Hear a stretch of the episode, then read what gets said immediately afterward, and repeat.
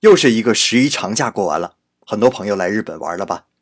前几年来日本玩的游客，几乎人人都要买一个日本的温水清洗马桶盖带回去。这几年好像少了一些啊。日本老百姓也是一样，有数据说啊，温水清洗马桶盖已经普遍了百分之六十的家庭。但就我日常生活而言呢，我觉得应该比这个要高。首先，新盖的房子温水马桶盖已经是标配了。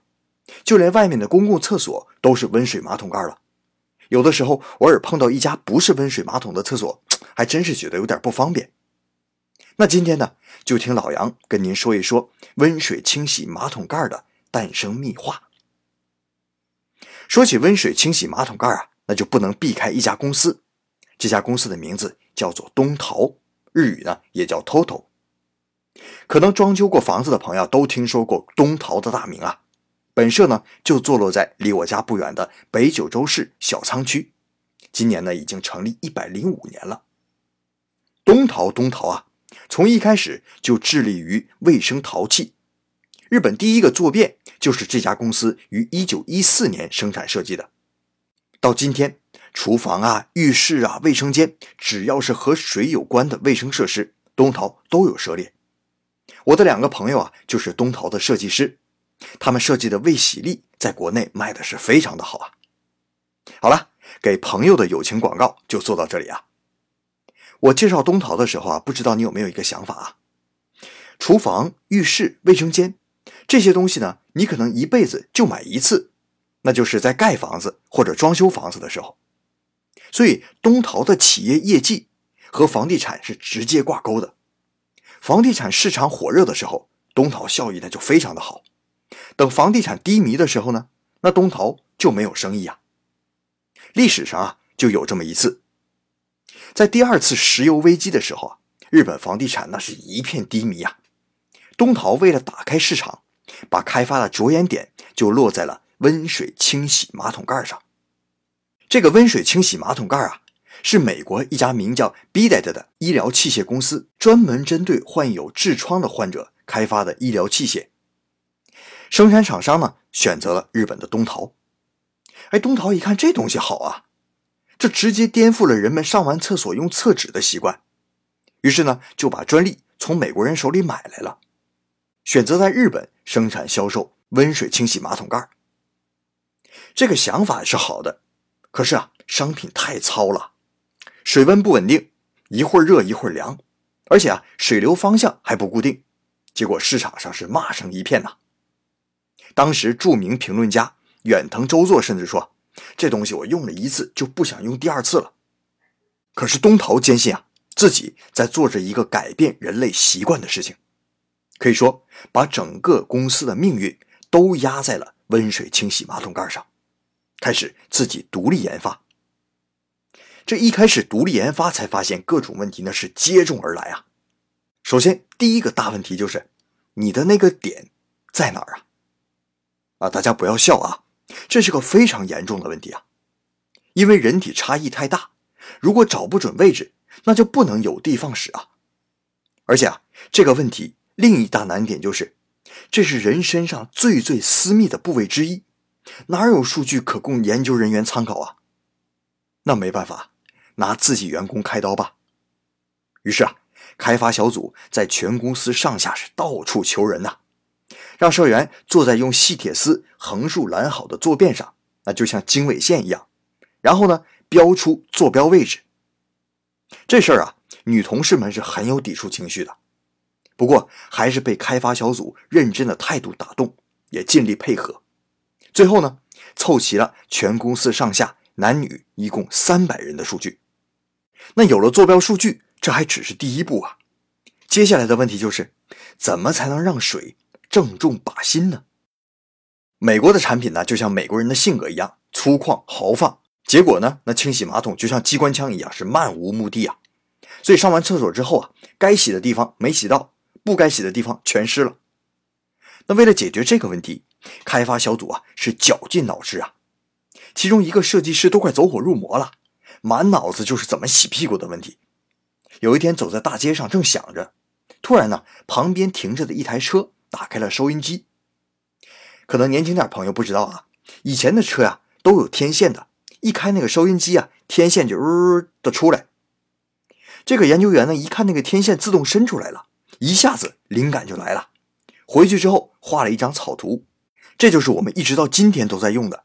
从坐便里边伸出来一个喷嘴，然后到一定位置之后射出水柱，正中靶心。而且啊，这个水柱和人体的角度那都是一点一点试出来的。一开始是六十度、五十度、四十度，最后试出啊，当在四十三度的时候，可以适合各种人群。而且冲洗之后的污水还不会落在喷嘴和坐便池上。第二步，水流的准确度也算是解决了。可是啊，还不能算是一款成功的产品，还要试验究竟水温在多少度的时候才能让人感觉到舒服呢？哎，这也是一个难题呀。因为除了人和人之间对温度的敏感程度不一样，每个人自己身体的不同部位对温度的敏感度它也不一样啊。那没有办法，还是老方法，只能是开发小组一个人一个人的零点一度、零点一度的调试。先得从上限温度开始啊！你想象一下啊，那个场景，坐在坐便上，突然呢，一股热水直冲菊花，有的实验员呢，甚至就是烫的跳了起来。就这样，每天分两组，一组八个小时，交替不断的试验各种水温，而且啊，不光是在外在温度常温状态下。还要试验外面是零下二十度的严寒天气时候什么样的水温合适啊？外面是零上三十度酷暑的时候什么样的水温合适啊？也有实验员呢，在这种不断的冰火两重天之下，身体垮掉，养病在家的时候也让家人替自己试验，最后得出果是，在外部气温常温的条件下，水温三十八点三度，坐便三十六点七度，干燥空气。五十点四度是最舒服的温度。你看，经过这么多的反复不断的试验啊，先是确定了绝大部分人的身体的部位，然后想办法精准定位，最后给你一道温度适中的水流，正中靶心。带着这个结果，偷偷的开发小组让公司上下一共五十个人体验。当体验者每人呢都一脸不可描述的舒服表情走出来的时候。开发小组们就知道，他们成功了。可是啊，就当所有人都沉浸在欢喜当中时，品质保证部部长的一句话，把开发小组打入了冷窖。怎么保证温度恒定呢？是啊，怎么保证温度恒定啊？哎，这时候有的员工提议用集成电路 IC 啊。可是询问遍了市场上所有的大手电器制造商。一提到用在水里，所有人都一拨了脑袋，一脸无奈。不防水，漏电了怎么办？哎呦，开发小组里所有人都愁坏了。克服了这么多困难，眼看各种条件都已经具备，却没想到在这个问题上翻了船。就这样，连续一个多月是一点进展都没有啊。有一天下大雨，一个开发小组成员的妻子。开车经过交通岗，忽然看见信号灯，当时灵光一闪，马上把车停到路边给老公打电话。信号灯在风雨当中仍然能正常工作，这不就是防水的电路吗？开发小组听到这个消息之后啊，是如获至宝啊，马上联系信号灯厂商。原来啊，这个厂商他就保有一项防水集成电路的专利。当厂方听到了 Toto 开发小组的难题时候，表示非常愿意把自己的技术应用到更域。那有了这个技术的支持，开发小组一试验，温度稳定的维持在三十八度，还不漏电，非常的安全。经过这样几次三番的试验，解决了一个又一个的难题，温水马桶终于在一九八零年生产销售。Toto 把它取名 Washlet，Wash 是清洗的意思，Let 取自。英文 toilet 的 let，立意非常的明确。自这个产品以后，上完厕所就是可以用水来冲洗的了。在我们今天看来啊，这是一个改变我们生活的非常了不起的发明啊。可是，在当时呢，没有人看好这个产品。再怎么好，那也是厕所呀。那时候啊，人们对厕所的印象那就是脏、下流、不文明。所以没有一家报纸杂志愿意在厕所上做更多的宣传。那带着种种的顾虑，偷偷的广报部门找到了当时日本的天才文案种田贵志。种田贵志在当时啊可以说是人气相当的旺啊，曾经给 Sony 的 Walkman 写出了成功的文案。但是啊，他看着 Washlet 的温水马桶，种田贵志一摆手说：“我没灵感。”这么好的商品，你怎么能说没灵感呢？啊！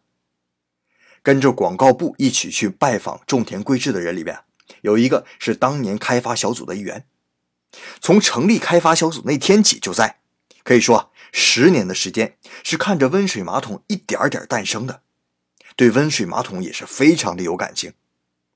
他听了种田贵志的话，愤然起身，从桌上拿起种田贵志的钢笔水，涂在手上。然后递给种田贵志一张纸，说：“请帮我把手擦干净。”种田贵志一愣，不知道他要干什么，但是也照办了。可是啊，怎么擦也擦不掉。开发员转身用水一冲，钢笔水就掉了。他把干净的手放在种田贵志面前，说：“屁股也一样，光用纸是擦不干净的，用水洗才能干净。请和我们一起打破旧有的习惯吧。”种田贵志年轻的时候啊，也干过一段时间的技术人员，顿时被眼前这个不再年轻但充满热血的微老技术员感动。沉吟半晌，他回答道：“这是一个接地气的商品，也有你这样的热血研究员。那么文案工作，请一定让我担当。”四个月后的一天晚上七点。忙碌了一天的日本上班族们回到了家，围坐在暖炉桌旁边，一边吃着饭，一边看着电视，一家人是其乐融融啊。正在这时啊，电视里传来了一个嗲嗲的声音：“我好想洗洗屁股啊！”哎呦，当时无论是在报纸、杂志也好，广播电视也好，就没有一个广告敢公然把“屁股”两个字连起来说出来。一时之间呢，不管是媒体还是看到广告的民众都疯了，投诉电话都快把偷偷的宣传部门电话打爆了。这就是种田贵志的提议，他从震撼到自己的那个技术员当中的话当中得到了灵感，并对后来的采访者说：“他认为啊，这是一个比 Sony 的 Walkman、尼康的数码相机更贴近生活的一个商品，所以一定要大胆的向公众说出来。”而广告的首播时间选择在晚上七点，那更是故意而为之。七点正是晚餐的时间，在吃饭的时候播放厕所的广告，就是要让人们重视排泄这个生活当中必不可少的行为。有吃就有拉呀，排泄和吃饭是生活中同样重要的事情。而 Washlet 的温水马桶，则是一个可以让人们更舒适惬意生活的商品。果然，一个月之后，关于广告的投诉几乎变成了零。由此，温水马桶变成了全日本的热卖商品。如今，将近四十年已经过去了，当年被人侧目、视为不洁不雅的厕所器具，堂堂正正的摆在各大电器店最显眼的位置，更有很多游客不远万里专门为此而来。所以你看啊，这世上啊。本没有什么绝对的脏俗，只要敢于冲破世俗的眼光，打破固有的思维定式，就有可能取得空前的成就。毕竟，连厕所都能受人追捧，还有什么不能的呢？好了，这就是咱们今天的日本故事，感谢您的收听。更多内容可以访问我的个人微信公众号 Japan Story，也可以扫描这段音频下面的二维码。再次感谢您的收听，咱们下一期再见。